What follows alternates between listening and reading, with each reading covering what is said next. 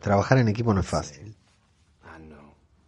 Trabajar en equipo implica saber qué se está haciendo, por qué, para qué y cuál es el objetivo final de lo que uno está haciendo. No es fácil trabajar en equipo, comprender y aceptar los errores y las limitaciones de nuestros compañeros de trabajo. Pero mucho peor, mucho peor es liderar un grupo. Saber qué decirles, qué no decirles, qué hacer cuando alguien se equivoca, cuando alguien le echa la culpa al otro, cuando alguien no respeta las consignas que en común se establecieron para determinar, para alcanzar determinados objetivos. Y bueno, eso pasa en el mundo actual y eso pasa en el mundo post-apocalíptico de The Walking Dead. ¿Cómo solucionarlo? ¿Cómo se ir adelante eso? No es algo que vamos a responder aquí, en este podcast pero sí es algo que parece vamos a disfrutar a lo largo de toda esta temporada.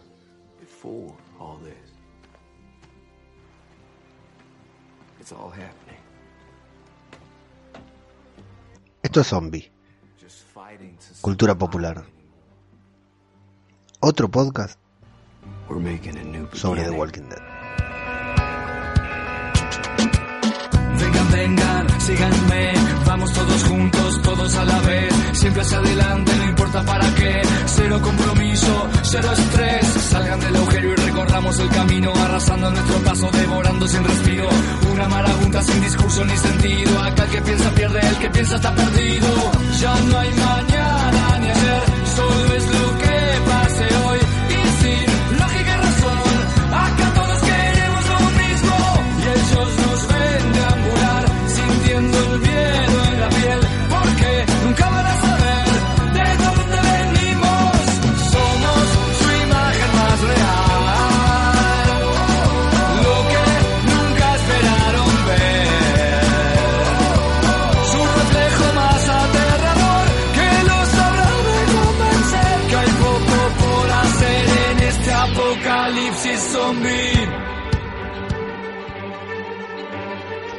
¿Qué tal, amigos? Sean bienvenidos a una nueva entrega de Zombie, Cultura Popular, el podcast de Radio de Babel, en el que nos juntamos para hablar sobre caminantes, sobre muertos, sobre trabajos en equipo. Hablamos de la serie favorita, nuestra serie momento, The Walking Dead en su novena temporada y más precisamente en su segundo episodio de la novela temporada titulado The Bridge o el puente. Pero antes de comenzar a hablar de esta serie tan querida por todos nosotros, les vamos a recomendar nuestros medios de contacto y donde pueden encontrar todo esto que estamos haciendo acá. www.zombiculturapopular.com es nuestra página web. Tenemos un Twitter que es arroba zombicultura, porque no entra el popular, arroba zombicultura. Tenemos un Instagram que es arroba zombicultura popular y en Facebook nos encuentran como Zombie Cultura Popular. El podcast este que están escuchando, por si no saben en dónde lo están escuchando, lo escuchan en Evox, Google Podcasts, Apple Podcasts, en Spreaker y ahora también gracias a Juan Carlos Spotify que habilitó a que cualquier ser humano, aunque no haya ido a la universidad como le gusta a la gente de Podium, pueda subir nuestros propios podcasts. Nos encuentran también en Spotify. Eh, un agradecimiento muy especial a la gente de El Podcast, David Yema, el señor Oláculo, eh, que me, me invitaron a participar el martes pasado en la review del 9x01. Estuvimos participando del podcast, el podcast sobre The Walking Dead de La Constante. Así que, bueno, si alguno no lo escuchó y quiere escucharme hablar un poquitito más, ahí me va a encontrar en el podcast. La pasé bárbaro. Volveré a estar en cuanto pueda. Así que muchas gracias. Y sin más, sin más, nos metemos a comentar el 9x02 de The Walking Dead que como decíamos se tituló The Bridge o el puente en consecuencia con ese puente que se había caído en el episodio pasado, en el primer episodio.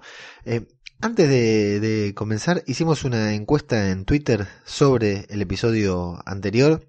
Habíamos hecho una en principio sobre la... Habíamos hecho dos encuestas la semana pasada. Una para no spoilear, como había mucha gente que no lo había visto.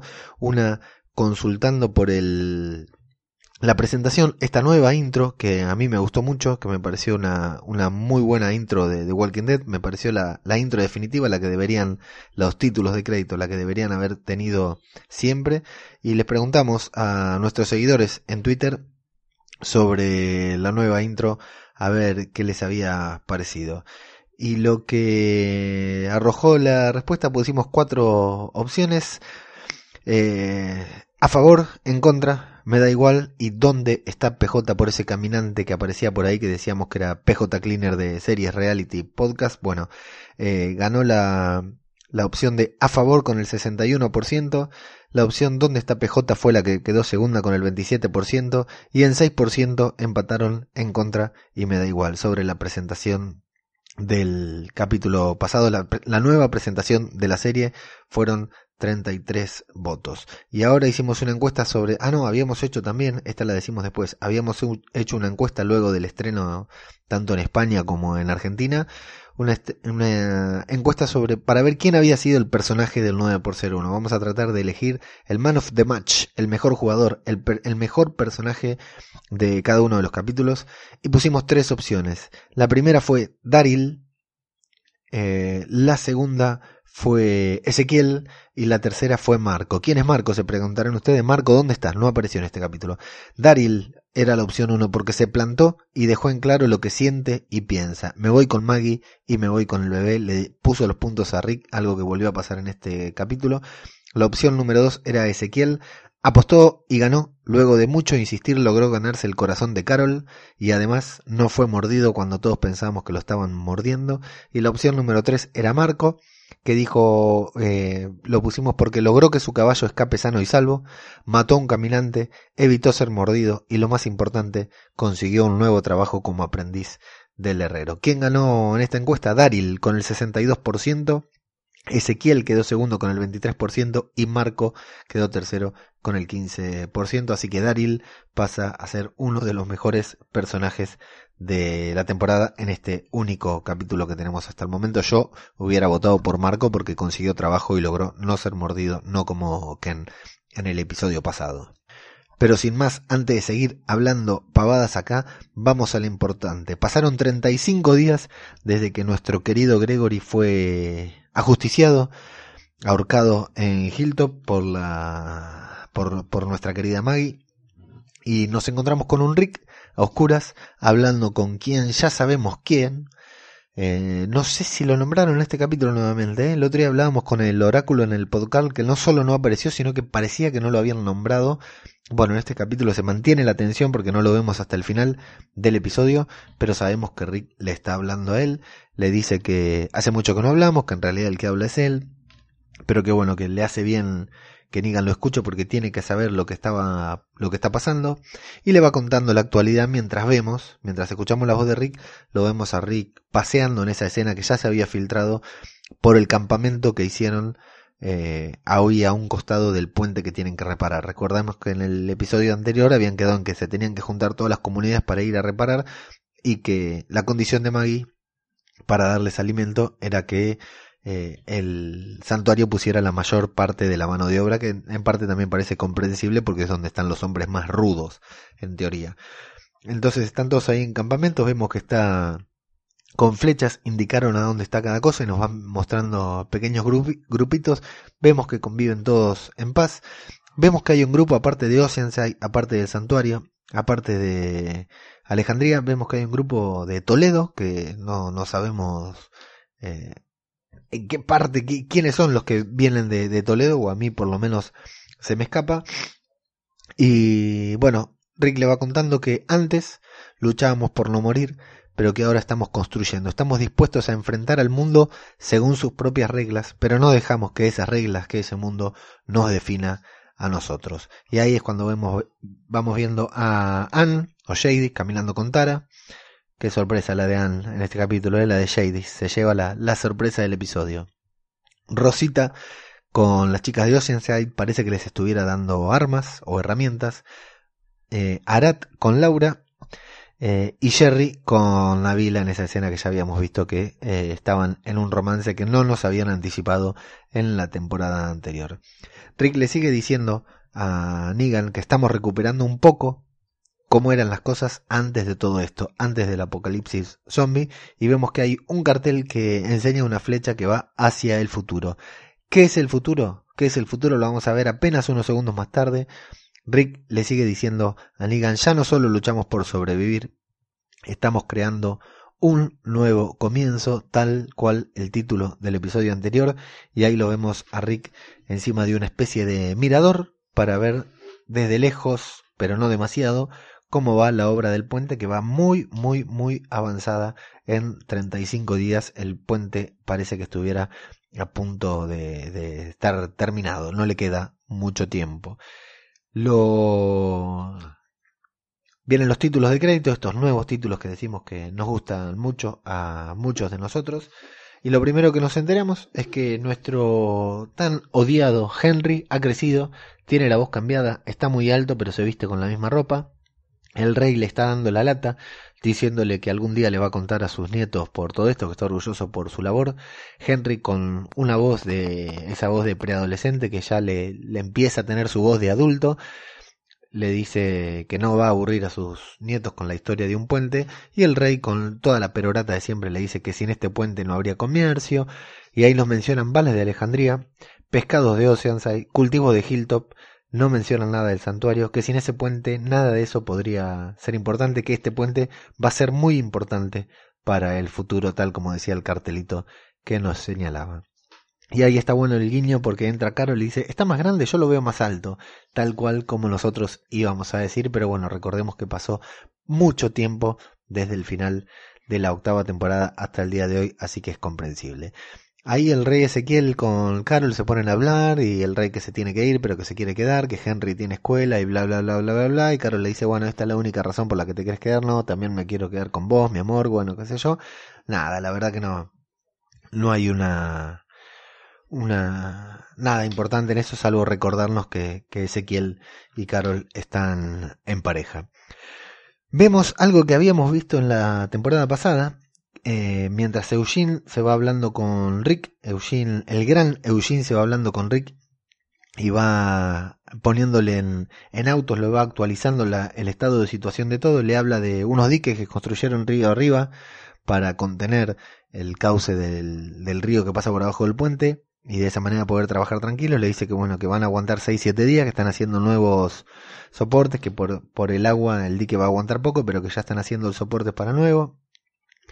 Eh, le va dando todas unas proyecciones Eugene y aparece Rosita hablando de hordas de zombies que se acercan, que las tienen controladas y algo que habíamos visto en el episodio pasado pero que yo no había reparado del todo es que las bautizan a las hordas de zombies tienen nombres como ser Horacio, en el episodio pasado habían dado dicho Laura y en este hablan de una tal Margaret. Cada horda que tienen individualizada, que ya habíamos visto que los zombies estaban juntando en hordas, se les ponen un nombre, las bautizan como si fueran tormentas y de esa manera las, las pueden individualizar. Bueno, parece que tienen un plan porque por si se acerca una horda, para desviarla. Rosita le dice si quiere esperar y Rick le dice no, no vamos a esperar porque tenemos que espantar a Horacio, tenemos que desviar a Horacio antes de que aparezca Margaret. Eh, se pone, vuelven a hablar con Eugene sobre unos salvadores que desertaron, seis salvadores en el último mes, en estos 35 días, se han escapado, han hecho la gran Cuba, los cubanos cuando van a competir a otro país que desierta, desertan y piden asilo, eh, se escaparon, y están preocupados porque, bueno, le dice que le van a poner a consultarle a Carol, que evidentemente ya está a cargo del santuario, para que eh, se ponga a ver qué puede hacer con estos salvadores que van desertando, que encima son la mano de obra más importante ahí en la reparación de este puente. Nos enteramos que Init, en esta misma recorrida, Rick caminando con Eugene, nos enteramos que Init se ha convertido en enfermera o en aprendiz de enfermera bajo el mando de Siddiq. Siddiq la está enseñando, está cosiendo la mano a Cindy. Y bueno, esto es lo primero que nos llama la atención, porque Init de una silla de ruedas en el episodio pasado eh, a, este a estar aprendiendo a ser enfermera. Y bueno, fundamentalmente porque Init no tenía nada que hacer, lo único que la mantenía en la serie y apenas era cuando Carl estaba vivo y tenían una especie de relación romántica o que podrían llegar a tener una especie de relación romántica, todo eso quedó en la nada Recordemos que Carl murió, a Init lo único que la vimos ayer es caerse de rodillas con música de fondo llorando, absolutamente nada.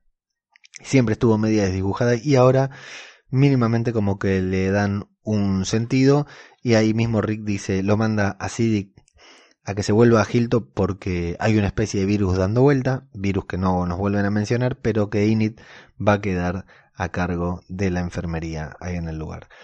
Y finalmente Eugene le dice a Rick que lo que más le preocupa no es Horacio, la horda de Horacio, ni el, agua, ni el dique que se va a vencer, sino que es la comida, porque Alejandría no tiene la capacidad de proveer a todos lo que está sucediendo y Rick dice que Millón se está encargando.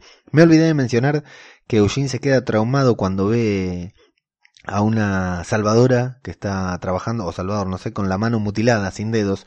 Yo no había reparado que era, tuve que googlear a ver qué le pasaba a Eugene, y claro, son los dedos que perdieron los salvadores con las balas truchas, las balas falladas que fabricó él en el último episodio de la temporada pasada, entonces vemos que tiene una especie de cargo de conciencia con ese problema. Nos vamos a Hilltop, cuando Rick dice que Millón se está encargando de eso, la vemos entrar a Hilltop y vemos a una Maggie granjera nuevamente intentando domar un caballo, una escena que es un guiño al cómic, y hablan de el combustible que tenían que enviar desde el santuario según el pacto que habían hecho en el último episodio con Rick, eh, que no llegó, nunca llegó al santuario, y desde el santuario dicen que lo mandaron y Maggie dice que no llegó, Maggie cree que los del santuario mienten y Millón dice que no cree que mientan, que no sé si ella habló o Carol habló con ellos y no cree que los del santuario están mintiendo, que realmente deben haber enviado el combustible, pero que algo les pasó, o un ataque o una deserción, pero que sea lo que sea que haya pasado, que lo van a resolver, necesitan comida. Necesitan la comida que Hilltop tiene que mandar, que evidentemente Maggie no estaba mandando hasta que llegara el combustible. Jesús dice que puede, que tienen de sobra para mandar a, hacer el puente, pero Maggie dice que no, que no lo van a hacer porque sin el combustible el tractor con el que aran la tierra no va a poder cultivar y por más que ahora les, ahora les sobra, si no tienen combustible en algún momento les va a faltar porque no van a poder cosechar o cultivar.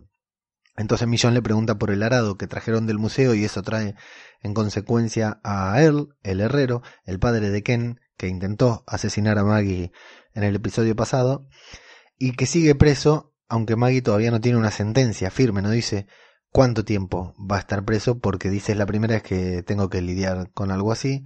Millón le dice, bueno, es hora de que tomes una decisión, porque si no podés arar la tierra, porque él está preso, no es a él a quien estás castigando, sino a todos los demás que no podemos comer por eso. Eh, y le pregunta a Maggie, le hace una pregunta muy importante que es por qué no, no ahorcó a él, que era el que lo había intentado asesinar, sino a Gregory. Recordemos que Millón en el episodio pasado, cuando estaba muy en contra de que Maggie ajusticiara a Gregory de esa manera.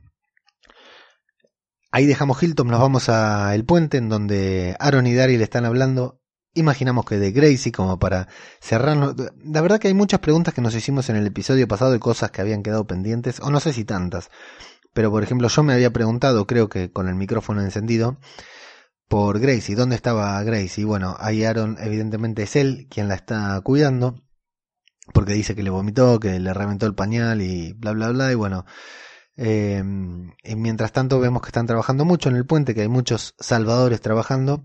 Y lo vemos a Justin, este salvador que estaba tan, con tanta resistencia a borrar la pintura de, de la pared de Seguimos siendo Negan en el episodio anterior. Y lo vemos a Henry que su trabajo es darle agua, está de aguatero. Le está dando agua a los salvadores. Y Justin le agradece, pero quiere tomar de más porque tiene mucha sed. Henry le dice que no, que tiene que respetar y lo empuja. La verdad que cuando vieron eso, muy floja reacción de Aaron y de Daryl que estaban ahí, que eran líderes, que son, ya saben cómo son las cosas, ya ahí se tendrían que haber levantado a separar porque sabían que algo iba a pasar.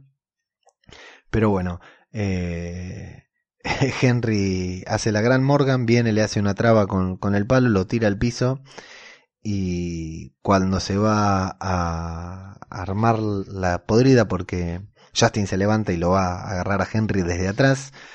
Daryl lo interrumpe y tenemos un gran momento de Daryl eh, deteniéndolo, dándolo vuelta así de golpe, esquivando una piña que le da y dándole una piña en la cara a Justin, quien cobardemente le tira arena o algo por el estilo a Daryl, le deja ahí ciego y bueno, se funden en una golpiza que se corta para que nos vayamos a ver a Eugene y a Rick que siguen con la caminata y Eugene le va diciendo que tiene ideas para reutilizar el alimento que está vencido. Quiere hervir ketchup para no, no sé hacer qué tipo de comida.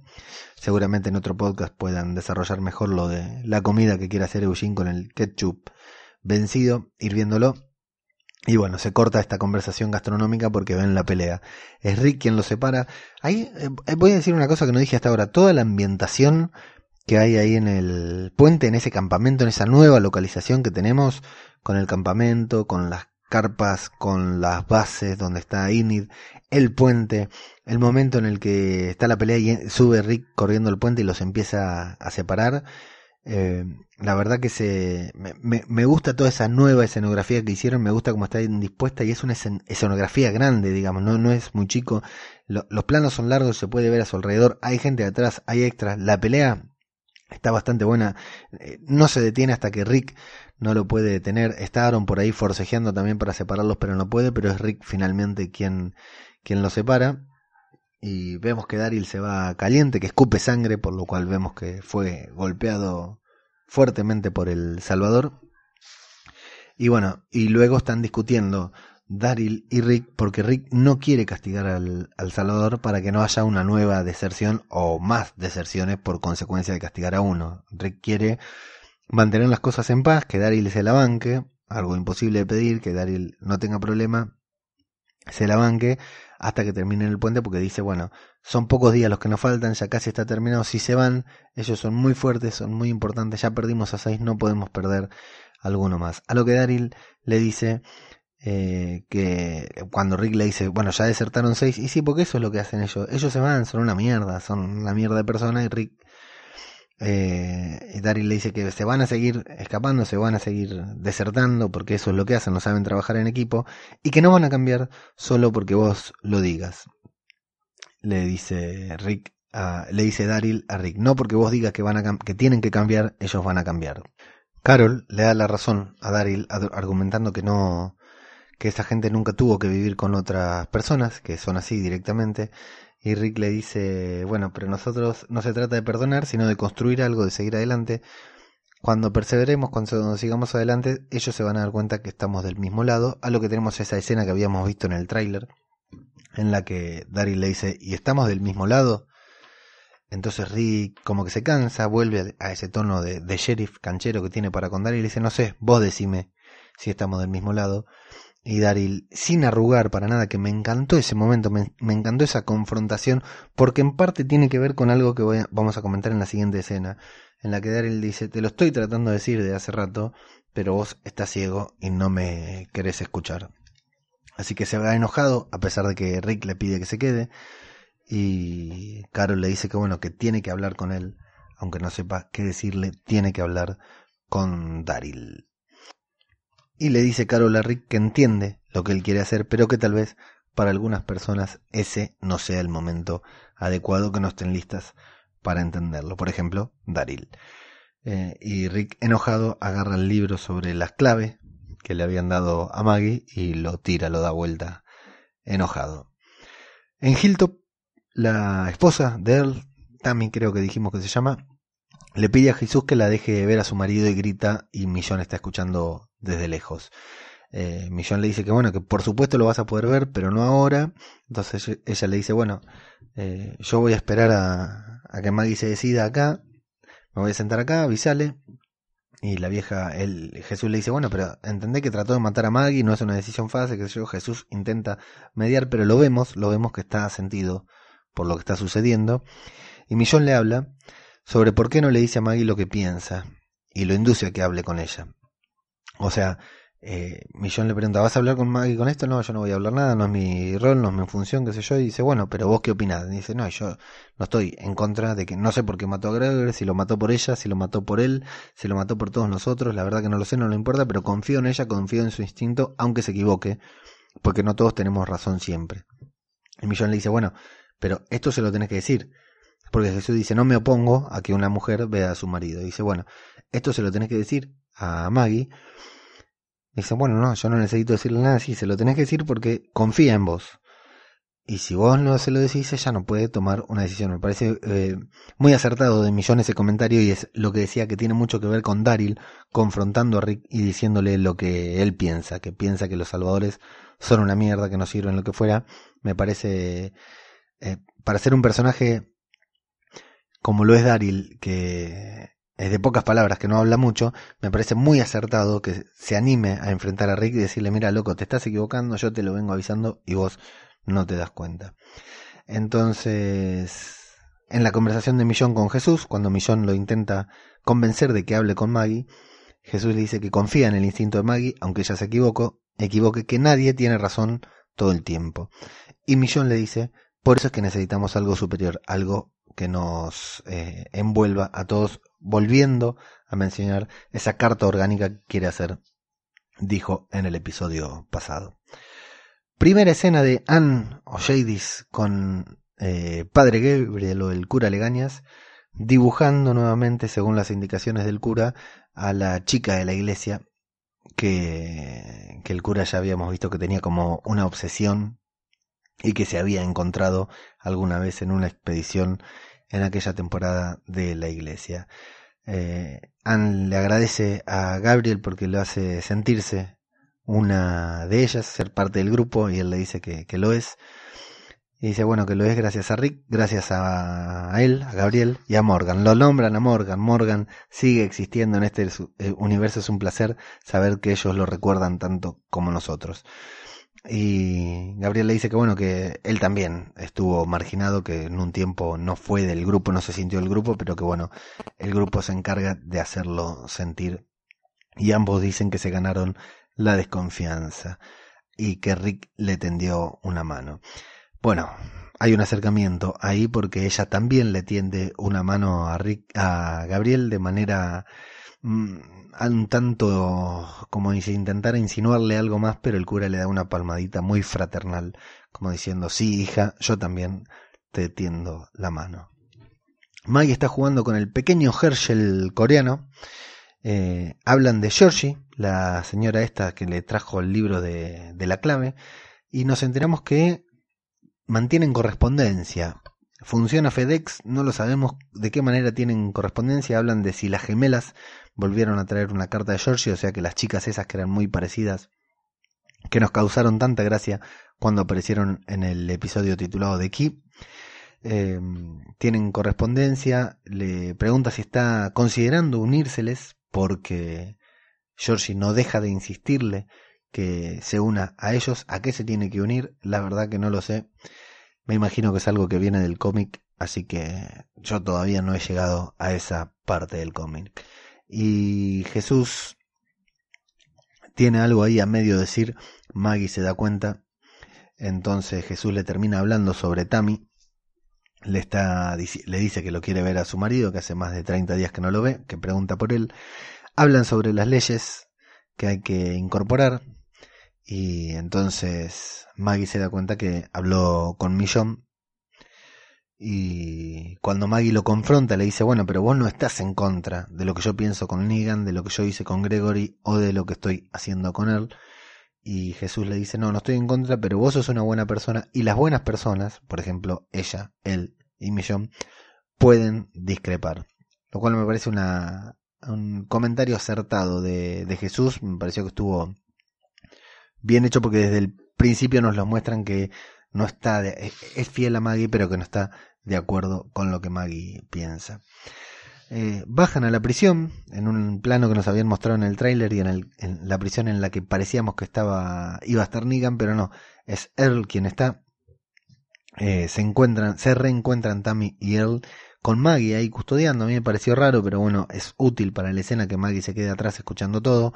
Earl está arrepentido, le dice a su esposa, le pide disculpas, dice que lo tratan bien, que es más de lo que se merece, porque él deshonró a su esposa y a su hijo, no solo por asesinar a Maggie, sino por haber vuelto a tomar. Se siente avergonzado, la mujer lo perdona y le dice, no es tu perdón el que necesito, claro, Earl necesita perdonarse a sí mismo y la vemos a Maggie que desde atrás escucha y que la charla que está teniendo el herrero, con su esposa, le va abriendo el corazón.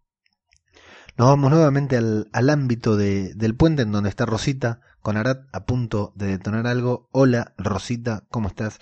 Qué hermosa que estás en esta escena.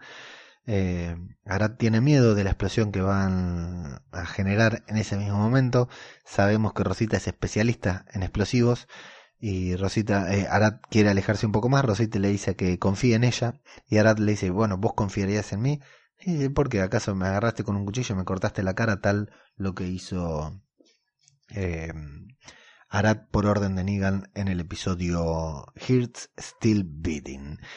Y bueno, Vemos que detonan la explosión así de golpe, sin más preámbulos, sin más explicaciones. Lo que están haciendo es desviar a la horda de Horacio que se viene acercando hacia ellos. La desvían para eh, que no se acerque hacia donde están trabajando con el puente. Tienen un plan, hacen detonar el, el, la bomba. Los caminantes los vemos girar, que van caminando hacia un lado y atraídos por el ruido giran y se van hacia el otro. Y, no sé si antes o después la vemos que es Tara la que está en una especie de mirador muy alta controlando todo lo que vemos y mientras vemos a una enorme horda de caminantes, la horda de Horacio que va hacia un lado y gira automáticamente para el otro, nos preguntamos, ¿no? Aquellos que sabemos qué trama es la que se viene, ¿habrá entre ellos algún susurrador escondido? Hay por ahí teorías, hay por ahí videos que dicen que sí, que ya se puede ver a un susurrador, yo la verdad que no lo vi, no lo sospecho. Y si ustedes amigos no leyeron el cómic ni nada, no pregunten y sorpréndase con la serie. Maggie vuelve a bajar a la prisión, habla con él sobre, le dice que él mismo construyó esas rejas y que nunca se imaginó que él iba a ser quien la iba a ocupar y le pide que le hable sobre la bebida.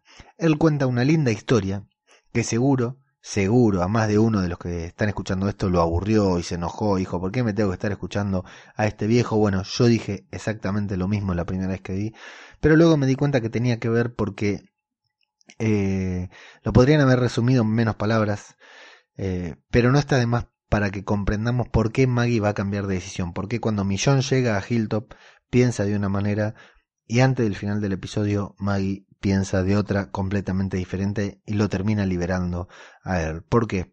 Porque eh, eh, la gran diferencia es todo lo que pasaba la, eh, la, temporada pasada. Nosotros la temporada pasada y quizás la anterior decíamos que los personajes no tenían, eran personajes que ya conocíamos de 8 años, pero que no entendíamos por qué hacían lo que hacían, por qué seguían determinadas cuestiones, cuáles eran sus motivaciones para obrar de una y de otra manera, porque la temporada pasada fue prácticamente un desastre. En esta, sin embargo, se van tomando el tiempo eh, eh, en pequeñas escenas a lo largo del capítulo de mostrarnos por qué eh, Maggie va a cambiar de idea. Primero, porque habla con Millón, pero Millón no le llega a ningún lado. Habla con Jesús y Jesús convence a Maggie de que la deje ver a Tammy a su marido. Cuando los ve hablando, se emociona por lo que le dice, incluso porque él dice tengo más de lo que me merezco, los deshonré a ustedes, qué sé yo. Y ahí lo que le toca es algo que quienes estamos atentos, quienes están atentos, si ustedes están atentos a, la, a, a la a, lo que son los temas de la serie, eh, sabemos que Herschel, recordamos que Herschel, ese hombre tan querido a quien homenajeamos en el episodio anterior, era alcohólico, supo ser alcohólico y después de aquella escena del granero de Sofía y de Jane y Andrea liberando a todos los caminantes, eh, se había vuelto a ese bar a beber. Entonces, claro, ahí es donde a Maggie le toca el corazón y le pide que le cuente esta historia en la que el, cuento nos, el viejo nos cuenta qué tan borracho era y cómo de golpe dejó de beber para luego volver a hacerlo eh, en el momento de matar a Maggie. Entonces, eh, ahí Maggie no toma ninguna decisión, pero la vemos que lo escucha atentamente y que entiende por el infierno por, que, por el que está pasando Earl. Y cuando se va, le dice, Earl le pregunta por qué colgó a Gregory y no a él, que él es quien debería haber muerto, porque Gregory no lo obligó y él estaba en completo uso de, de su conciencia cuando intentó asesinar a Maggie. Y Maggie, en lugar de responderle, le repregunta si piensa que fue un error no haber matado a haberlo matado a Gregory en lugar de Earl. Y Earl dice que no. Y creo que esa pregunta, esa respuesta es la que determina que Earl quede libre nuevamente. Pero bueno, en, lo, en cuanto a lo que digamos a toda esta larga charla que tiene Maggie con él, en la que le va contando, eh, entendemos, nos queda bien fundamentada la razón que va a tomar Maggie al final del episodio. Vemos a Tara, la muy divertida y fresca Tara que siempre nos trae algo para comentar, que le avisa a Rick que los caminantes van según el plan con la detonación, que llegaron, se fueron para el camino que ellos tenían pensado. Y Rick dice que bueno, que activen el resto de las sirenas, evidentemente tienen el plan, como alguna vez hicieron, de desviar a las hordas de caminantes, que tienen que sonar unas sirenas para eh, seguir desviando a los caminantes que se acercan hacia donde ellos están. Mientras tanto, Hayden, creo que es, me iba a fijar el nombre y me olvidé, el Salvador Bueno, el rubio, quiere hablarle sobre los salvadores que desertaron a Rick, pero bueno, Rick no puede prestarle 100% atención porque mientras tanto está escuchando por radio que Tara le da la orden a Jerry de que haga sonar la sirena, Jerry procede y nuevamente vemos a los caminantes que cambian su rumbo otra vez, o sea, con la explosión iban hacia un lado, con la explosión giraron y con la sirena vuelven a girar, los están alejando. Pero debe sonar una tercera sirena, una segunda sirena, digamos, hay un tercer desvío que tienen que hacer y esta sirena no suena. Mientras Rick sí empieza a hablar con Hayden mientras está concentrado en la radio, quien le dice que los salvadores que desertaron, esos seis salvadores que desertaron nunca regresaron al santuario, en donde tenían familia, incluso bebé, y que no son salvadores que hubieran abandonado a su familia.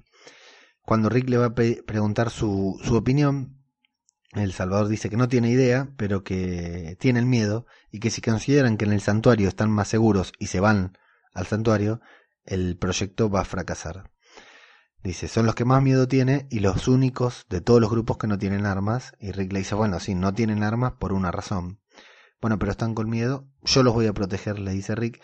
Y ahí Hayden le da muy, muy profundo, le dice, ellos trabajan para vos y vos los proteges. ¿Te hace acordar a alguien? Y ahí lo vemos a Rick que acusa el golpe, que lo siente, pero se tiene que contener porque eh, la tercera sirena, la segunda sirena no suena, empieza a preguntar qué es lo que pasa y Tara le dice, bueno, la segunda sirena no suena, no me contestan y si la sirena no suena, eh, estos caminantes van a atacar al grupo directamente. ¿Cuál es el grupo? Bueno, un pequeño grupo compuesto por Daryl, por Aaron que están trabajando ahí, Daryl está serruchando, los demás están juntando troncos. Aaron se pone a, ayudar a unos muchachos que están levantando troncos con una soga que evidentemente ya no dejan en claro que son muy, muy pesados. Daryl se da cuenta que los caballos, o dice mulas después, están inquietos y ve unos caminantes que se, que se acercan y me encanta ahí el momento de la reacción de Daryl en que mata a esos dos caminantes. Me encanta cómo está filmado porque Daryl mata a esos dos caminantes como si el problema estuviera terminado y cuando se da vuelta le aparece la enorme horda de Horacio, así que les da la, la orden y los demás hay un salvador que se asusta, suelta la soga que tiene, Aaron por supuesto que es el hombre más bueno de, de la tierra, salva a ese salvador, pero el tronco se cae encima suyo y su brazo queda atrapado. Así que Daryl los caga pedo, les dice que vengan a ayudarlo, empiezan a rescatarlo, pero no pueden. Se acercan los salvadores. Aaron, nuevamente, insisto, es el hombre más bueno del mundo. Les dice que se vayan, que lo dejen ahí. Daryl saca dos cuchillos, se pone a matar caminantes. Cuando gana apenas un poquito de espacio, haciendo palanca logran sacar a Aaron y ¡wow! Ese efecto, ese maquillaje de brazo mutilado por el tronco, de brazo atrapado por un tronco muy pesado fue increíble. Hasta el hueso se le vio. Es increíble. Mejor que el maquillaje de los caminantes, ese brazo destrozado de Aaron que a mí me dejó frío. No me había comido el spoiler de que el brazo de Aaron se iba a, se lo iban a cortar. Ya lo podemos adelantar. No me lo había imaginado. No lo vi venir, así que cuando lo vi Aaron con el brazo destrozado dije, ¿qué van a hacer con este tipo? Eh, de hecho, cuando los caminantes se acercaban pensé que lo iban a matar, pero bueno, cuando le cayó el tronco en el brazo, me pareció muy buena, muy bien hecho y muy buena escena, fundamentalmente porque nuevamente, ¿no? Lo que decimos siempre, lo que hace mucho hincapié Plisken de que los caminantes tenían que volver a ser una amenaza. Es cierto, los caminantes lo sorprendieron, algo salió mal, los caminantes lo sorprendieron, pero no, no, no pierde el brazo eh, mordido, pierde brazo en un accidente, pierde brazo porque se le cae un tronco arriba de, del brazo por salvar a otra persona, o sea, es casi una forma estúpida de perder un brazo, pero es muy creíble, muy creíble que puedan pasar cosas así, porque hoy en día con todos los adelantos tecnológicos y científicos que hay, incluso pasan, deberían pasar en ese momento. Eh, lo, bueno, el brazo está destruido. Daryl lo ayuda y cuando están a punto de morder a Daryl, que no sabemos qué es lo que va a pasar, los caminantes se vienen encima, aunque sabemos que a Daryl no lo van a morder. Bueno, llega la caballería. Tenemos un hermoso momento de trabajo en equipo, como decíamos al principio. Todos, Alejandría, Hilltop, eh, Santuario, el Reino, aparecen ahí, matan zombies, cada uno con su arma, cada uno con su técnica. La mejor, como siempre, es la del sheriff, la de Rick Grimes. ¿Cómo te voy a extrañar, Rick querido? ¿Cómo me gusta verte ahí en acción matando caminantes? Entra y se pone a matar a los hachazos, se le clava el hacha, agarra otra cosa, le da otra cosa, da un machetazo. Es un baile. Rick Grimes matando caminantes es un baile. No así Carol, que, que mata un par de caminantes, pero no sé si está mal filmada esa escena o que la vemos media lenta para matar. Aparece Ezequiel de la nada que dice que se tendría que haber ido, pero que vino porque escuchó que necesitaban ayuda. Y está el gran, el gran padre Gabriel por ahí también matando caminantes de una manera espectacular. Pero lo mejor, sin dudas, es lo de Rick, que es maravilloso. Ese momento de Rick matando caminantes. Bueno, luego cuando dispara y suelta los troncos, todo ya es, es un lujo, es como, es como el burrito Ortega que siempre hacía una gambeta de más y lo terminábamos puteando en la selección argentina, es eso. La escena, Rick eh, podía ir y cortar la soga con, con, el hacha que tenía en la mano, con el machete, eh, no hacía falta gastar dos disparos encima de R, el primero se ve que en el primero estaba pensando en Negan y se acuerdan que a Negan siempre le erraba erra el primer disparo, acierta el segundo, se sueltan todos los troncos y bueno, vemos que algunos caminantes saltan los troncos, otros se tropiezan, les aplastan la cabeza, quedan descerebrados ahí en el piso. Eh, podemos ponerle peros a esa escena, chicos. Podemos decir, esa escena no nos gustó, esa escena muy exagerada, por qué disparó, por qué los troncos, por qué no fue y cortó con el machete. Vemos zombies que parece que van a saltar en lugar de tropezarse. De golpe les pasan por arriba del cuerpo y les da justo en la cabeza. Podemos ponerle pero, pero es una serie de zombies. Acá pensemos que hay un equipo creativo, están los guionistas, lo que fuera, y hay un equipo creativo que se junta con los defectos especiales y dice, bueno, tenemos que hacer zombies copados, y tenemos que hacer nueve años, ocho años llevamos esta serie, novena temporada. Tenemos que hacer formas originales de matarlos, formas originales de reventarle la cabeza a los caminantes. ¿Qué hacemos? Tenemos madera, tenemos tronco, les dio esa idea, la filmaron. Y la verdad que estuvo buena. Es lo que queremos ver cuando vemos una serie de zombies. no podemos exigirle más de lo que nos tiene que dar. Zombies, muchos, abundantes, troncos y muertos, digamos, y, épica. Un, tipo entrando a hachazo, disparándole unos troncos para que los troncos salgan, es lo que queremos ver cuando vemos The Walking Dead. Me encantó. Desde que aparecen los caminantes y Daryl empieza a matarlos, el brazo de Aaron atrapado bajo el tronco, y Rick entrando en el momento justo como, no sé, yo la verdad que no sé si lo estaba viendo distraído, pero me sorprendieron. Sabía que a Daryl no lo iban a morder, ya había sido demasiado sorpresa, demasiado dramático el momento del brazo de Aaron. Pero cuando aparecieron todos ahí empezaron a matar zombies, me encantó. La verdad que me encantó. Y la última escena del Strong, que bueno, ya habían hecho algo hermoso, la frutillita arriba del postre. ¿Te gustó o no te gustó? Bueno, la verdad que es así. Es lo que la serie nos tiene que vender. Pero ¿qué pasa? Llegaron a la carpa de enfermería. Lamentablemente el rey todavía está ahí. Pero sí ya se tomó el autobús para volver a Hilltop. Y Init mira el primer paciente que le toca atender en su vida solo terminó su residencia, empezó encontró su trabajo fijo, el primero que le toca, un brazo hecho mierda como nunca había visto, como seguramente Sidic nunca vio, y así rápidamente la mina dice, tenemos que amputar. Si se fijan, si lo ven de vuelta, Aaron dice dos veces, ¿qué? Sí, sí, hacerle un torniquete que lo voy a amputar el brazo. Para, no hay otra cosa, realmente tenés que amputarle, dice Aaron, está, no lo puede creer, Init muy bien, muy convencida, pero yo decía, viste, cuando vas al médico y te dice, bueno, señor, usted tiene una enfermedad terminal, bueno, quiere un, un segundo diagnóstico, por favor, llévenme a otro hospital que me revise otra persona porque que este chico, esta chica recién venga y me diga de una, así sin sacarme una placa que me tiene que amputar el brazo, me muero. Pero bueno, Aaron e Enid eh, no lo supieron mostrar a lo largo de estas temporadas, pero tienen una relación. La vimos en el episodio que se fueron juntos a Oceanside, que fue una cagada. Pero también si nos ponemos a pensar, Enid y Aaron son los dos de Alejandría. Desde que Enid llegó a Alejandría, probablemente Aaron la haya encontrado. No, no, recuerdo ahora si sabemos bien cómo llegó Enid, pero pueden eh, tener una relación muy especial de confianza e sentirse muy cercana a Aaron y Aaron a Enid. Así que finalmente en el momento de la amputación, eh, Aaron le dice, tú puedes hacerlo, adelante. Y bueno, Enid empieza a serruchar. Y señores, tenemos a un Aaron sin brazo. ¿Quién lo diría, no? A mí me agarró eh, muy, muy, muy de sorpresa. Me gustó toda la escena. Está bien que dije, bueno, esta Init va a decidir si hay que amputarlo o no, pero claro, dijo, hay que, para pararle la hemorragia tenemos que amputar, así que listo, porque si no el tipo se iba a morir desangrado o de, dolor. Y ahí está Aaron, que es un crack, con un brazo menos.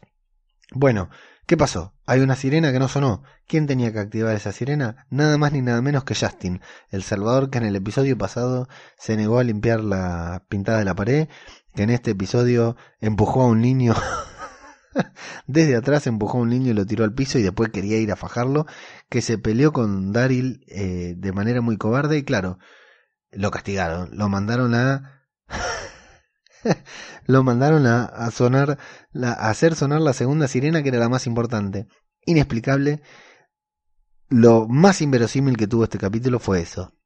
Que a ese tipo le hayan dado la responsabilidad de cuidar la vida de todos. Bueno, Resulta que era él, la verdad que no entendí que fuera él, pero ahí va a dar el como loco. Se encuentra a Carol que está intentando cagarlo a pedo, lo empieza a fajar con esas escenas que también habíamos visto en el tráiler, le da piña, agarra una sartén, se la da en la cabeza que le, le debería haber dejado la cara más estropeada porque al final del capítulo está casi entero, solo está borracha, borracho, y es Carol quien finalmente logra contener a la fiera que tiene Daryl. Y acá me permito hacer un comentario. Daryl nos puede gustar o nos puede no gustar. Sabemos que a Cara el Cornejo de México le encanta Daryl y que aplique el misterio de aquí huele a muerto no le gusta nada Daryl. Pero tenemos que hacer un comentario. Si recordamos la entrada de Daryl en la primera temporada a la serie, Daryl es un personaje que no existe en el cómic. No está. Lo inventaron directamente para la serie para tener un personaje, como dice la gente de España, molón. Un personaje copado, un personaje con el que la gente quiera ver, con el que les guste a las chicas que haga cosas épicas, que haga cosas heroicas y bueno, eh, lo fue. Daryl en muchas temporadas lo fue porque aparte tiene su parte humana, con lo duro que es, con lo rudo que es, tiene su parte humana, tiene su parte querible, siempre fue muy fiel a Rick y fue muy maltratado las últimas dos temporadas, desde el tema este con Negan, que la verdad que Daryl casi no decía ninguna palabra, eh, un, eh, sus tramas eran un sinsentido, no se entendía mucho lo, lo, que hacía, lo que querían hacer con él, y a mí que Daryl haya recuperado, entre comillas, la mística que el personaje de Daryl tenía en las primeras temporadas, me parece muy bueno, me gusta. Eh, después podemos hablar del actor, de todo, pero me gusta mucho que los guionistas de The Walking Dead, que los realizadores de The Walking Dead, o mejor dicho, la señora Angela Kang, haya decidido reconciliar a Daryl con el personaje que alguna vez fue y había dejado de ser en las últimas dos temporadas. Así que todo esto que pasó con Daryl, su confrontación con Rick, su pelea con el Salvador en la primera parte, el momento de los caminantes ahí con los troncos, la actuación de Daryl me pareció soberbia, no del actor, lo que hizo Daryl, lo que, porque es lo que Daryl haría, o sea, eh, ponerse adelante de los demás para que sigan rescatando a Aaron, quedarse hasta rescatar a Aaron y no irse y después, bueno, por supuesto, ir a vengarse de este pelotudo de Justin que no activó la sirena y como consecuencia Aaron perdió un brazo. Bueno, todo esto que pasó con Daryl en este episodio, más 10. La verdad que me encantó, me parece muy bien y, hasta incluso me parece que está bien, bien hecho cómo van haciendo que veamos las cosas que piensa o que siente Daryl. Y bueno, por supuesto que tienen más líneas de diálogo también, pero sí, estoy muy a favor del Daryl de la novena temporada. A la siguiente escena nos vamos a Hilltop y tenemos un duelo de traseros, porque nos encontramos en una ventana a contraluz con Maggie y Millón parada de espalda, mostrando el culo a cámara. La verdad que es un plano, creo que voy a poner ese plano como portada del podcast, porque es, es, para encuadrar el plano ese. Eh, Maggie y Millón están ahí observando Hilltop, eh, se tiran flores mutuamente. Eh, Millón le dice que, que, no puede creer todo lo que hizo Hilltop, porque Hilltop evidentemente ha crecido mucho, siempre fue la ciudad, la localización más próspera. Y bueno, Maggie le dice, es la conclusión de todo lo que fuimos viendo anteriormente, Maggie le dice que sí, que está de acuerdo en que tienen que tener una ley en común, pero que a pesar de la ley ella no va a permitir, ella va a hacer mucho hincapié en que lo mejor sea para Hilton, o sea, quiere lo mejor para su pueblo, realmente está comprometida con la gente que votó, con la gente que adoptó, con la gente que la eligió, así que Maggie dice que más allá de las leyes, ella va a hacer todo lo que tenga que hacer para que su pueblo esté mejor, aunque eso sea en contra de los demás. Y Millón le dice que está de acuerdo y que también está segura que lo mejor para todos finalmente va a ser también lo mejor para Hilton. Así que Maggie le cuenta a Millón que va a mandar los alimentos que necesitan en el puente, que al principio del capítulo se resistía a mandar, y a Millón le sorprende, entonces le pregunta ¿por qué? Cambió tan rápido, ¿por qué cambiaste en solo un episodio, Maggie? Y ella le dice que bueno, que él está trabajando nuevamente, que van a poder arar la tierra con el combustible de los salvadores o sin el combustible, él va a ser un, un arado, van a poder arar, van a poder seguir cultivando, entonces Hilltop va a seguir siendo próspero. Y ahí habla Maggie mismo eh, sobre el paralelo entre él y Herschel. Le cuenta a Millón que Herschel era alcohólico, algo que la sorprende, la toma de sorpresa a Millón. Y le dice que si Herschel no hubiera tenido una segunda oportunidad, que si alguien no le hubiera dado una segunda oportunidad a Herschel, muchas personas hubieran tenido problemas. Y Millón le dice que sí, que ella es una de esas personas a las que Herschel ayudó en su segunda oportunidad. Pero Maggie le deja en claro que Gregory tuvo muchas oportunidades, muchas segundas oportunidades y las desperdició todas y que por eso ella no se arrepiente de haberlo matado. Millón todavía está en contra de eso, todavía intenta resistirse a eso. Entonces Maggie le dice, Gregory tuvo muchas oportunidades, la redención es solo para algunos, no para todos. Muy acertado lo de Maggie, Gregory tenía que morir, Gregory tenía que morir antes, lo podría haber matado Maggie ahí en el momento, pero eligió eh, dar un mensaje con la muerte de Gregory, por lo cual estuvo bien. Eh, entonces Millón le dice, bueno, ¿y quién determina para quién es la redención? Y Maggie, muy lista, muy bien, le dice a Millón, esa es una de las cuestiones que vamos a tener que resolver en esta carta orgánica. Muy bien, Maggie, porque claro, ya no... ¿Qué respuesta podría haber dicho? Podría haber dicho yo, eso lo defino yo, acá en Hilton mando yo, yo decido quién vivo, yo decido quién muere, yo decido quién puede tener oportunidad de redención y no. Le dice a Millón, eso es algo que vamos a tener que resolver. ¿De qué forma vamos a aplicar justicia? Pero tiene claro Maggie que no a todos se le puede dar una segunda o una tercera oportunidad. De hecho, si Earl, el herrero, volviera a meter la pata, por más que fuera el herrero, Maggie no duraría en castigarlo más severamente aún. Otra trama que me gustó, esta de Maggie y Millón, por cómo se fue dando, por cómo la fueron mostrando hasta que Maggie tiene una decisión tomada y la cambia por otra. En las temporadas pasadas, la verdad que los personajes cambiaban de decisión, cambiaban de idea de golpe y nos dejaban a nosotros intentando analizar acá en los podcasts por qué lo hacían sin tener ninguna explicación. Ahora me parece que está sumamente bien fundamentado y aparte me gusta esa relación, ese respeto, que aunque estén un poco enemistadas, un poco con pensamientos distintos, tal como le dijo eh, Jesús, las buenas personas pueden discrepar, me gusta esa relación que tienen, porque, claro, Maggie y Millón son amigas, son colegas, son compañeras de supervivencia, no sé si amigas íntimas, pero sí han pasado muchas cosas juntas y por supuesto que se tienen que, que respetar y querer, digamos, pensar mutuamente en, el punto de vista de, la otra. Luego de Hilltop volvemos ahí al lugar en donde ya es de noche, el lugar en donde se trabaja en el puente, en el campamento. Justin tiene el coraje de, de, increparlo a Rick, de decirle tenés que cuidar a tu, a tu perrito, a tu perro de guardia porque se le va la mano. Y Rick eh, pierde la calma. Rick que venía todo amor y paz, se le enfrenta y, y le da, le da una reprimenda, le dice, conozco, te conozco, pero de pies a cabeza, yo era policía, todos los fines de semana arrestaba gente como vos, te tenía que escuchar parloteando acá, lo hace quedarse ahí escuchándole toda la, eh, el parlamento que le da Rick para decirle que finalmente que no quiere lidiar más con él, que le dio una segunda oportunidad, pero que ya no le va a dar otra, una tercera, que se tiene que ir, que espere las primeras luces del amanecer para irse, porque está despedido en cierta forma. Me faltó que lo golpeara porque Rick estaba re caliente, estaba re caliente y me encantó. E, e, ese momento de Rick también me encantó ahí enfrentándose a Justin, ese duelo verbal con Justin. Eh, pero bueno, me hubiera gustado que Rick le diera una lección, que le diera una paliza, pero claro, no es la onda en la que está Rick en este momento, así que le dice que se vaya. Recordemos qué tan importante era para Rick eh, que no haya más deserciones y que este Salvador había dicho que era un Salvador fuerte, pero bueno, igualmente le dice que se vaya, a lo que le dice no me iba a quedar y no voy a esperar hasta el amanecer, me voy ahora mismo.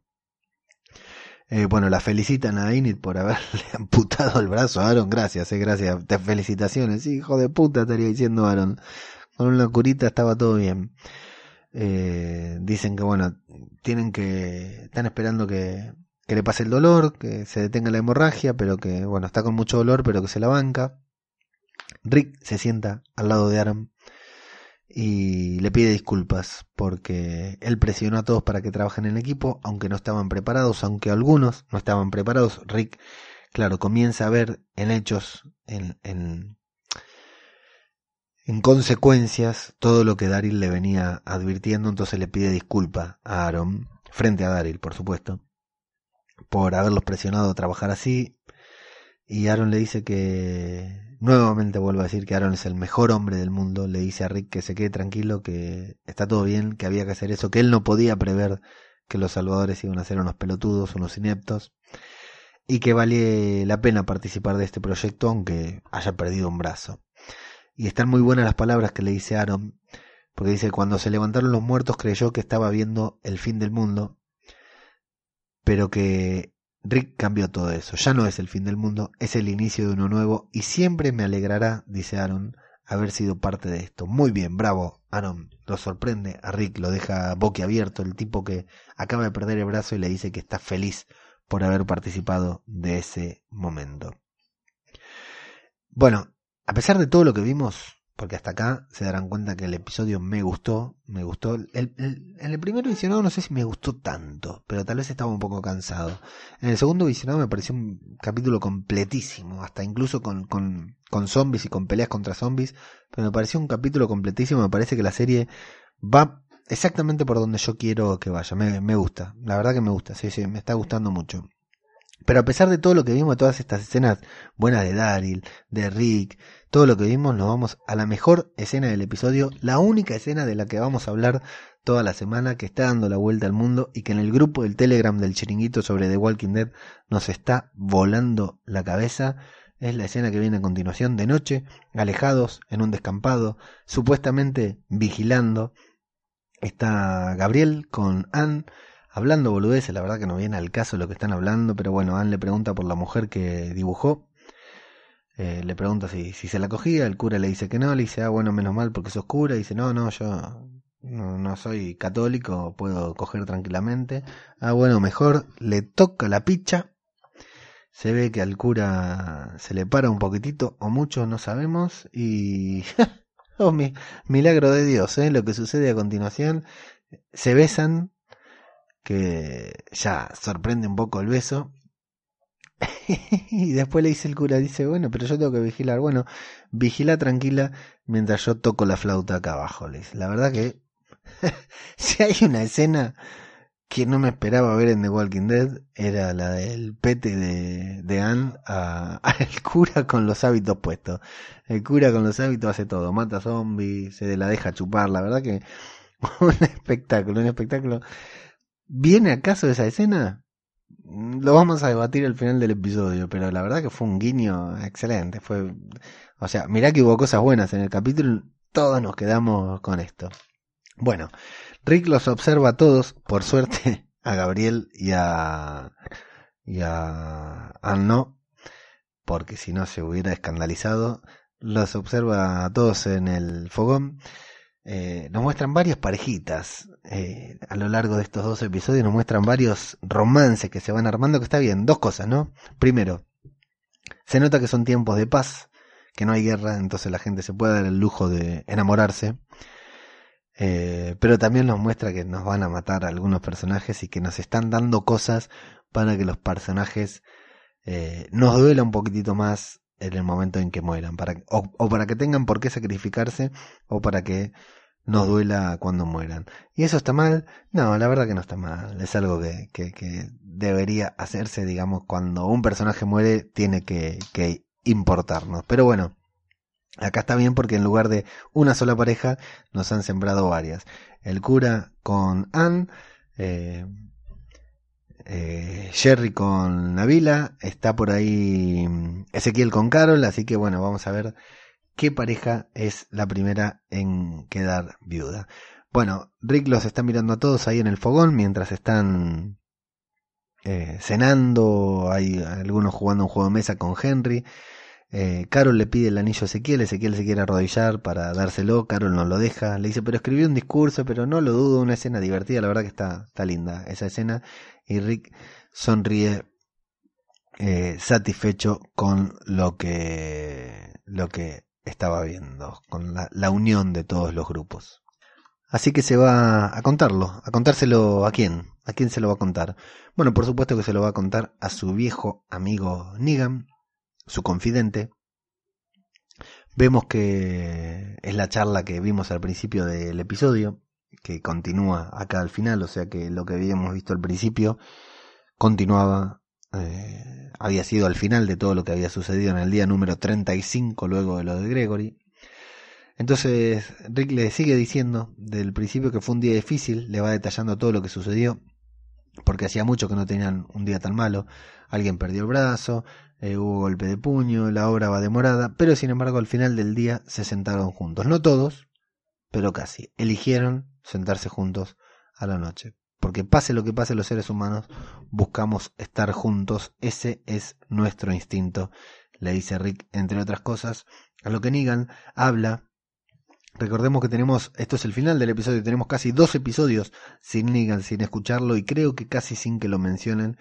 Entonces Nick le, Negan le dice, qué linda esa imagen, ¿cuándo voy a poder verla? Nunca. Sabes que vas a morir tras esas rejas. Entonces no sé qué es lo que le dice Negan, le dice, ah, entonces me vas a conceder un deseo final o algo así. Y Rick le dice, pero vos no te cansás de fingir que estás a cargo. Y Negan le da un golpazo a Rick, creo que es el más grande que va recibiendo a lo largo de la temporada. Le dice, yo no me canso, ¿y vos? Porque Rick está a cargo, claro, pero Negan desde detrás las rejas, encerrado hace más de un año y medio en el episodio pasado, más un mes en este, así que un año y siete meses, casi dos años lleva Negan encerrada. Cuando Rick le pregunta, ¿no te cansás de estar a cargo? No, y vos le dice. Así que Negan se incorpora un poco, que apenas podemos verle la barba, apenas podemos verle la cara.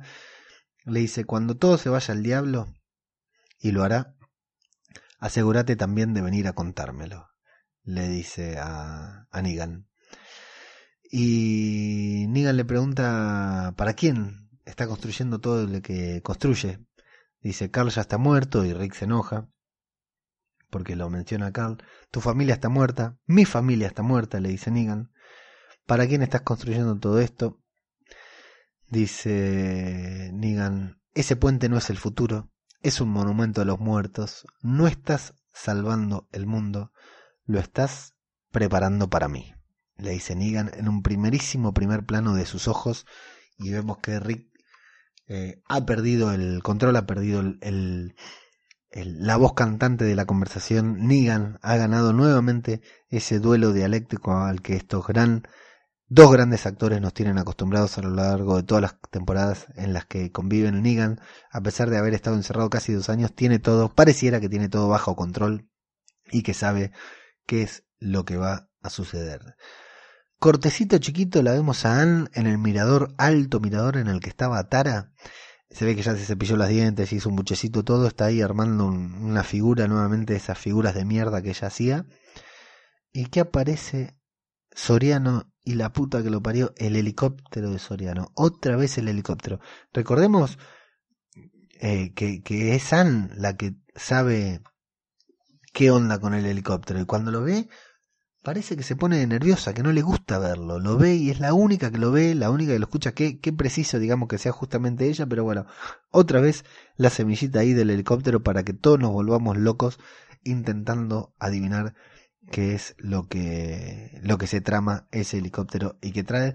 Pero no hay más en el capítulo, en el capítulo salvo el cliffhanger de mierda que nos van a dejar al final, en el que Justin, una vez despedido, escuchando Free Falling de Tom Petty seguramente, se va tomando una cervecita, un vinito, que vaya a saber de dónde sacó, de dónde se robó, va medio borracho caminando entre los árboles, siente una presencia de entre los árboles, la vemos a la presencia, pero desde el punto de vista de la presencia, o sea, lo vemos a Justin, no vemos quién es, pero extrañamente en lugar de asustar, se asusta un poco, pero lo conoce, le dice, ¿qué haces? Casi me haces pegar un susto, así que lo conoce, y esa extraña presencia que sale desde los árboles le da un golpe para desmayarlo, así que empezamos a comprender qué pasó con esos seis salvadores que desertaron, parece que no habían desertado tanto.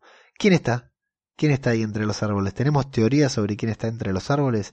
Y bueno amigos, este es el cliffhanger, no lo vamos a resolver en este capítulo. Eh, el nombre o la cara de la presencia que esté ahí, porque así, así termina el episodio de esta semana.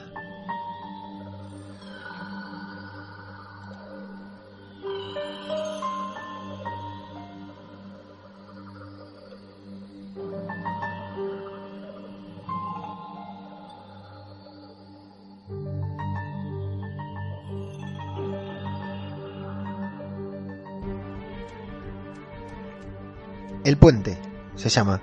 Y bueno, ya como se habrán dado cuenta, eh, a mí realmente me gustó mucho el capítulo. Me pareció un capítulo muy útil.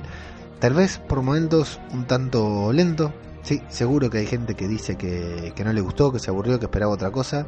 A mí, el momento zombie, el momento que este capítulo tiene que tener, el momento zombie me pareció sublime.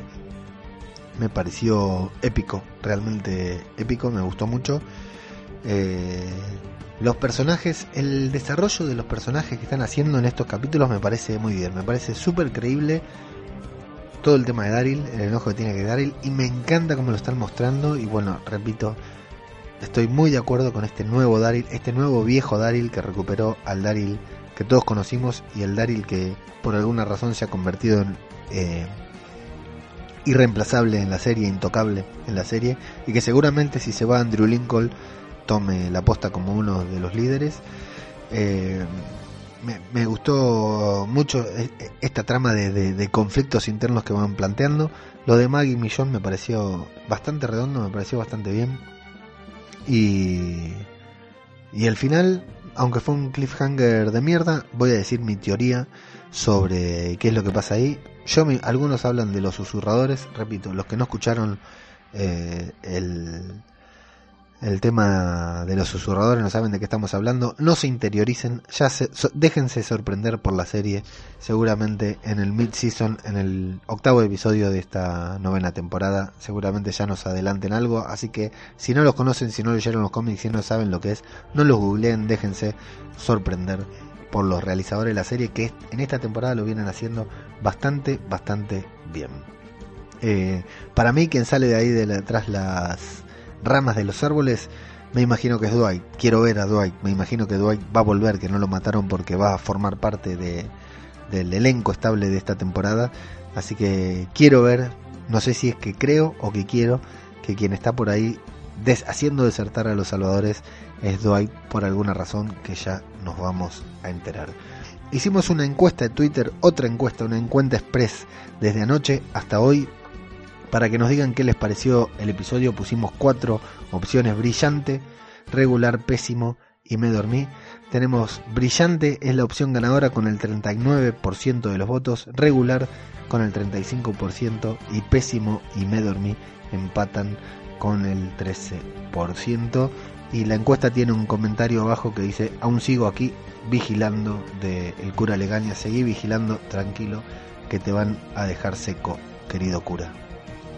Esta noche o mañana a la mañana vamos a poner la encuesta sobre quién fue el man of the match de este partido, del episodio llamado El Puente. Eh, ya tengo mi opción, tengo seguramente mi ganador, pero bueno, vamos a poner cuatro opciones como en el episodio pasado. Eh, ¿Dónde encuentran la encuesta? Arroba zombicultura. Ahí en Twitter vamos a poner la encuesta. En Instagram vamos a subir algunas imágenes inéditas, entre comillas inéditas. Si no las vieron en otro sitio, las verán ahí en arroba zombicultura en Instagram. En Facebook también vamos a compartir alguna que otra pelotudez. Y en www.zombiculturapopular van a encontrar la reseña que estará publicada posiblemente mañana al mismo tiempo que el podcast o un poco más tarde si no llego a terminar de, corregir una redacción que tengo a mitad hecha y alguna cosita más vamos a seguir publicando en la página web, así que los invito a visitar todos estos sitios para darle mucho tráfico y así conseguir sponsors, auspiciantes y todo. Me olvidé decir que tenemos un grupo de Telegram de Zombie Cultura Popular.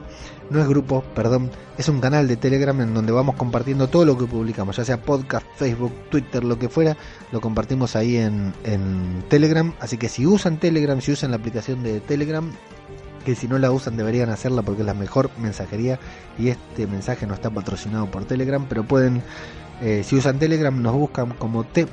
Bueno, el grupo se llama Zombie Cultura Popular, como todo, y si no, el enlace directo es t.me barra zombie cp. t.me barra zombie, la palabra zombie, zombie, cp de cultura popular, así encuentran nuestro canal de Telegram que es únicamente de difusión, así que no se van a encontrar con más de uno o dos mensajes eh, diarios. Y bueno, la web que envuelve todos estos podcasts, www.radiodebabel.com, ahí encuentran todo el contenido que estamos intentando generar, a veces nos sale, a veces no.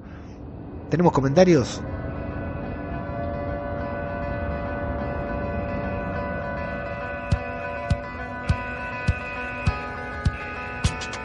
Tenemos comentarios del último episodio de The Walking Dead, los comentarios que dejaron en Evox, en, New Beginning, abajo de todo. El primer comentario es el primero o es el último. ¿De dónde empieza esto? Esto empieza. Me, sorprende que nadie haga pole. 15 de octubre, 9 de octubre. Aquí estamos. El primero es el amigo Raúl de Rock and Roll Radio, tu radio de rock, que sacó, no sé si lo recomendé en el episodio pasado, un especial sobre The Walking Dead, personajes y actores del universo de The Walking Dead pidiendo canciones de rock en el programa de Rock and Roll Radio, lo buscan, lo encuentran, tenemos, lo tenemos publicado también, eh, lo compartimos en Radio de Babel y en Zombie Cultura Popular, así que lo pueden buscar ahí. Divertidísimo programa en el que muchos de nosotros participamos y colaboramos, no se lo pierdan. ¿Qué dice Raúl? Raúl dice, ya te echábamos de menos, gracias Raúl querido. Gran repaso del episodio, como siempre. Pobre Gregorio, tuve la oportunidad de ponerle a los Dire Straits en mi último programa. Era un cabronazo, pero tenía buen gusto musical. Bueno, al final vino a ser spam. Raúl, querido, ya te lo acabo de hacer. Escuchen el programa de Raúl Rock and Roll Radio, tu radio de rock.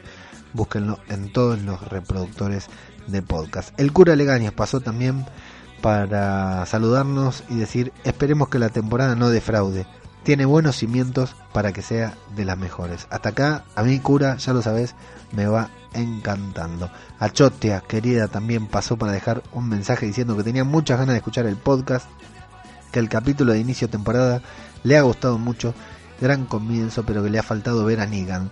Pero en general, muy contenta. Bueno, Achotia, ya tenés ahora acá mismo, hoy pudiste ver a Negan, así que lo habrás disfrutado, aunque sea en cuentagotas como nos lo están dando en esta temporada. El amigo Soriano pasa y dice, Leo amigo, casi me hace llorar con Herschel. Una cosa está en Washington, no en Atlanta. El Colorado la tiene conmigo. Me agarra cada vez que me equivoco con algo, me corrige. Sí, yo dije que habían vuelto a Atlanta, me mandé cualquiera. La verdad que ni vale la pena corregirme porque me mandé una y no puedo eh, corregirme, no puedo desdecirme de lo que dije. Pensé que estaban en Atlanta en el episodio pasado y estaban en Washington. Cualquiera, la verdad. Qué pistote tengo, diría el Colorado Soriano. Amigo, te quiero mucho, estarás feliz de haber visto el helicóptero hoy también.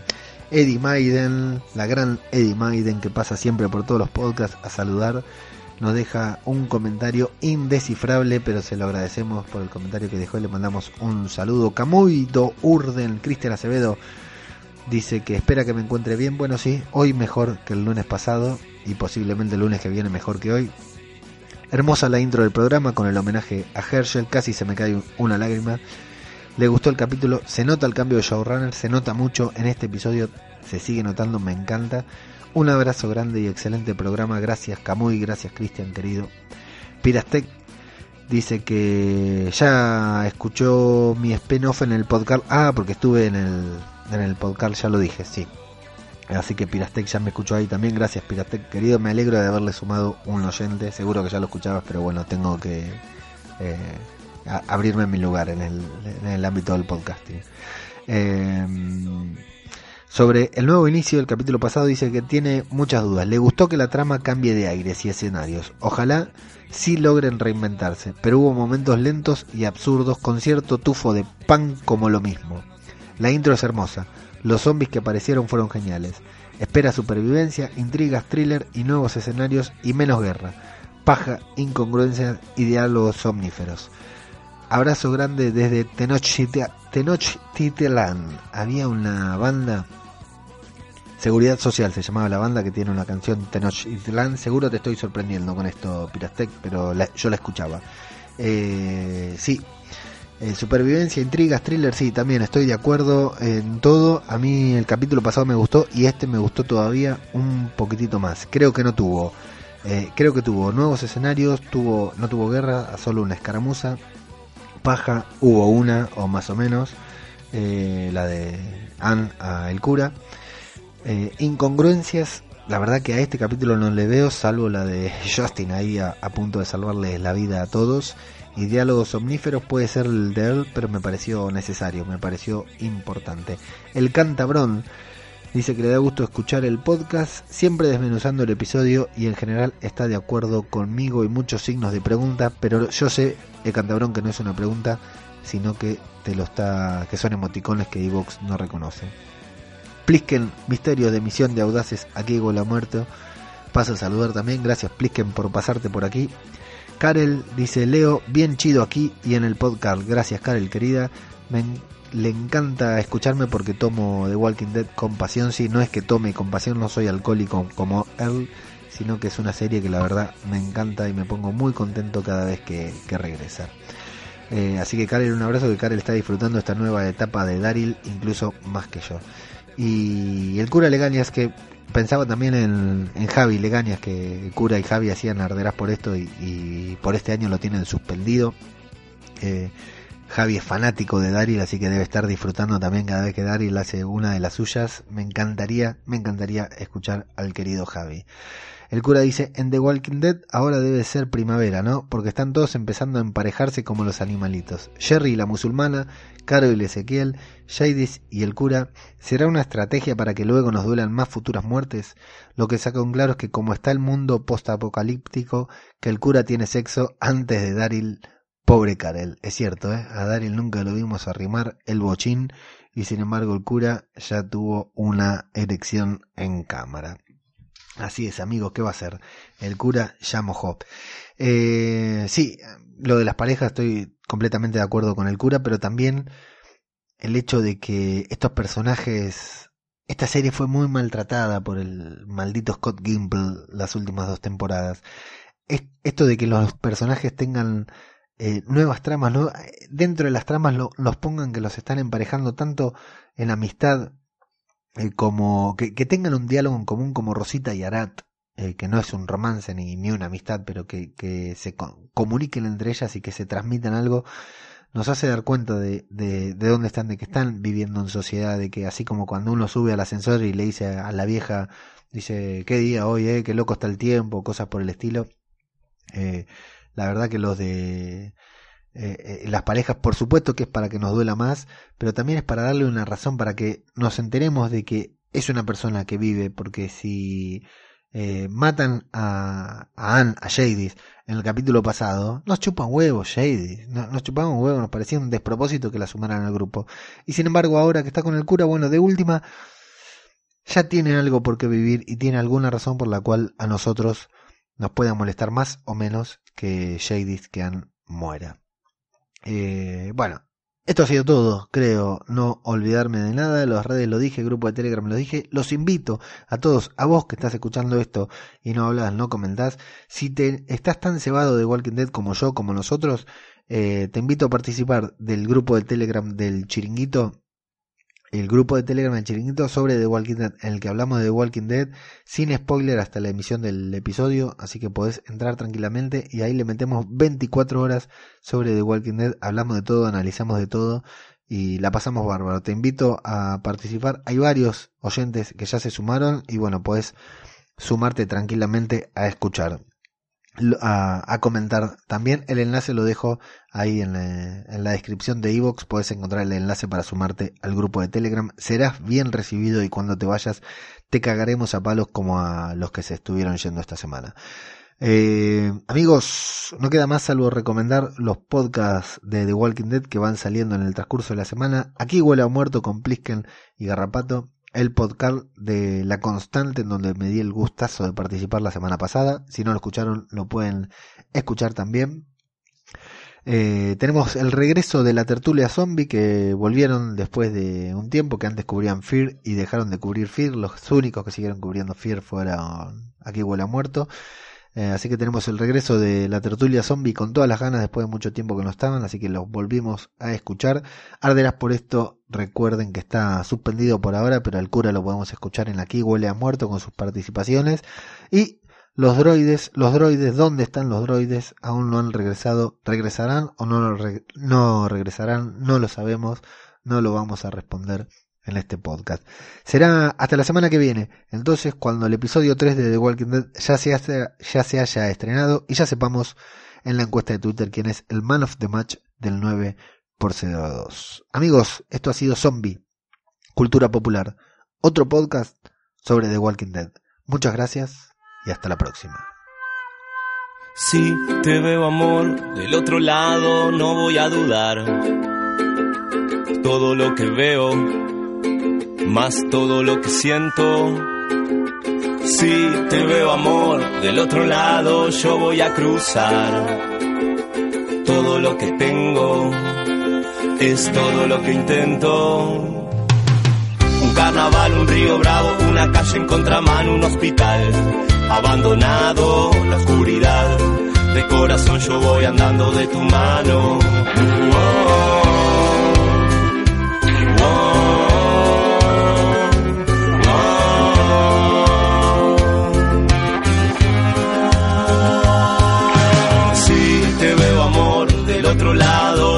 A dudar.